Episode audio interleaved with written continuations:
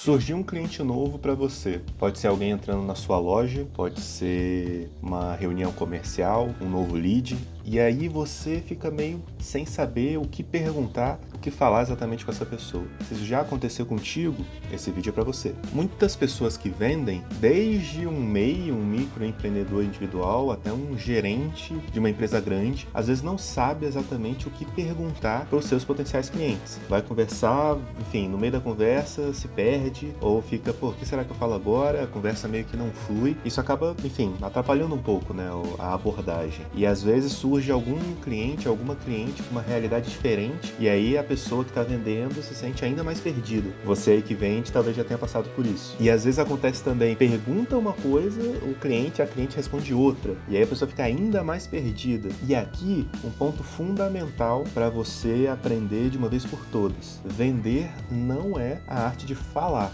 Vender é a arte de fazer boas perguntas. Quem pergunta controla a conversa. Vamos pegar uma entrevista, por exemplo. Quem controla a entrevista é a pessoa que está entrevistando, não a pessoa que está respondendo as perguntas. Então, você deve aprender a fazer boas perguntas para conseguir vender bem para seus clientes. Quanto melhor for a qualidade das suas perguntas, maior vai ser a taxa de conversão. E por que isso acontece? Quanto mais perguntas você faz, mais informação relevante você vai adquirindo ao longo da conversa. E aí você pode entender as dores do seu cliente, da sua cliente. Você pode entender os medos você pode entender os desejos, os sonhos, os problemas que essa pessoa já teve anteriormente, esses problemas que essa pessoa não quer enfrentar de jeito nenhum. E com isso você enriquece muito a sua comunicação para conseguir vender para a pessoa aquilo que a pessoa quer. Essa é a ideia. E você começa a entender também como que essa pessoa pensa, né? o que, que ela valoriza, o que, que é importante para ela, o que, que é prioridade na situação que ela se encontra, ou do negócio dela, se estiver vendendo algo para uma empresa, por exemplo. Não importa, você vai estar sempre negociando com alguma pessoa. Ou seja, quanto mais afiado, afiado você estiver fazendo essas perguntas, melhor. Não importa se é um adolescente comprando óculos no shopping, se é um gerente de uma empresa grande comprando uma solução B2B de milhões, não importa. Fazer perguntas é universal. E uma pergunta que eu pessoalmente uso em todas as reuniões que eu faço, e eu faço reuniões todos os dias há anos, é a seguinte: como você chegou a essa conclusão? E às vezes eu uso essa pergunta mais de uma vez durante a conversa. Claro que eu não posso falar isso o tempo todo, né? Senão fica um negócio meio chato, meio robótico. Mas pelo menos umas duas, três vezes ao longo de uma reunião aí de uma hora eu uso. Porque eu faço alguma pergunta sobre qualquer assunto e a pessoa me fala: Ah, eu já tive dificuldade com esse ponto na minha empresa nos últimos anos. Aí eu falo: Ah, interessante, como você chegou a essa conclusão? Ou a pessoa me fala: Eu já fiz um treinamento de vendas, que é o que a gente aqui na Encrateia faz, por exemplo, um, um, um, um dos nossos serviços. E aí eu falo: Ah, beleza, teve problema já com outros treinamentos de vendas, beleza. É, e o que, que aconteceu? Aí a pessoa me fala, ah, não, é porque o outro treinamento não foi muito profissional. Eu falo, hum, ok. O que será que está se passando na cabeça da pessoa? Eu não sei. Então, para não ficar imaginando coisas uh, da minha cabeça, e aquilo eu não estou vendendo para mim, eu estou vendendo para a pessoa. Então, para não ficar viajando aqui na minha cabeça, eu vou perguntar para essa pessoa. Ah, interessante.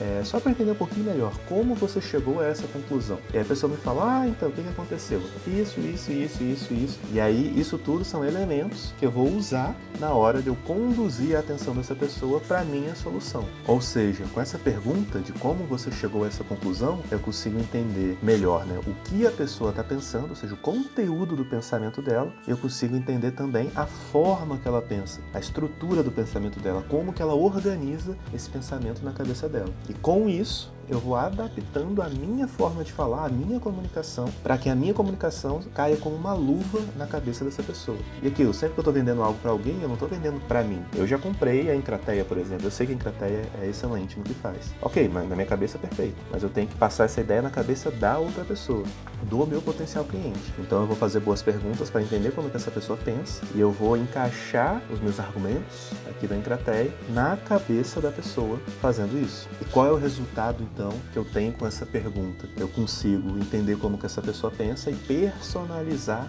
a minha venda para essa pessoa. Com isso, eu aumento a minha taxa de conversão lá no final. Então eu te convido a usar essa pergunta daqui para frente nas suas abordagens comerciais nas suas conversas com seus clientes e por aí vai. E me conta aqui como que isso agregou para o seu negócio, para suas vendas, que eu tenho certeza absoluta que vai agregar bastante. Se você gostou do conteúdo aqui que a gente conversou hoje, deixa o seu like e manda isso para aquela pessoa, aquela palestrinha, sabe, que fala muito nas vendas.